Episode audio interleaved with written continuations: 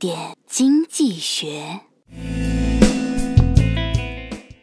晚上穿着男友的衬衫当睡衣，睡觉的时候刚躺下，男友就一把把我抱过来，就开始解扣子，给我脱衣服。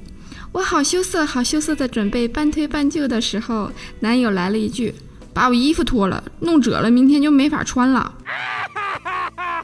正所谓直男不可怕，不会聊天的直男才可怕。其实并没有说直男思维就不好，而是在不同的情况用不同的思维才更科学。所谓直男思维更适合解决问题矛盾，而女性思维适合处理人际关系。正如我们投资一样，要想获得可观的收益，一定不能忽视外部的市场条件。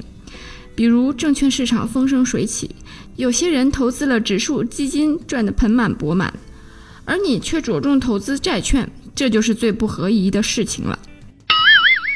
更多内容，更多投资门道，请关注微信公众号“好买商学院”。教你聪明投资。